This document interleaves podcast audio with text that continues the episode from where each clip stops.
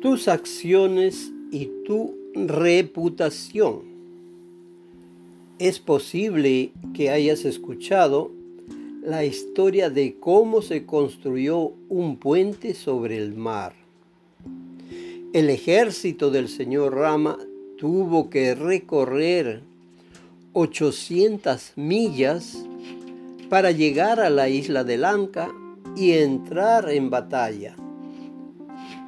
Los constructores Nal y Nile decidieron construir un puente, pero no sabían cómo hacerlo porque el océano era muy profundo.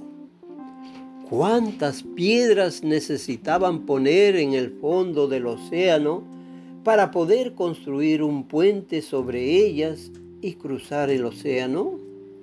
Luego hicieron una cosa escribieron el nombre del señor Rama en las piedras. Y cuando estas piedras se arrojaron al océano, no se hundieron. Algunos dirán que esto se debió al poder del nombre del señor Rama. Otros dirán que este milagro fue realizado por el señor Narayana, pero no esto sucedió debido a las cualidades que posee el señor Rama.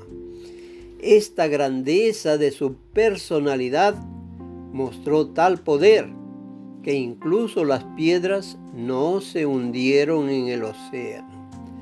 Del mismo modo, nuestras cualidades nos representan donde no estamos presentes a través de nuestras acciones, nosotros mismos creamos el poder que lleva nuestro nombre, reflejando nuestras cualidades.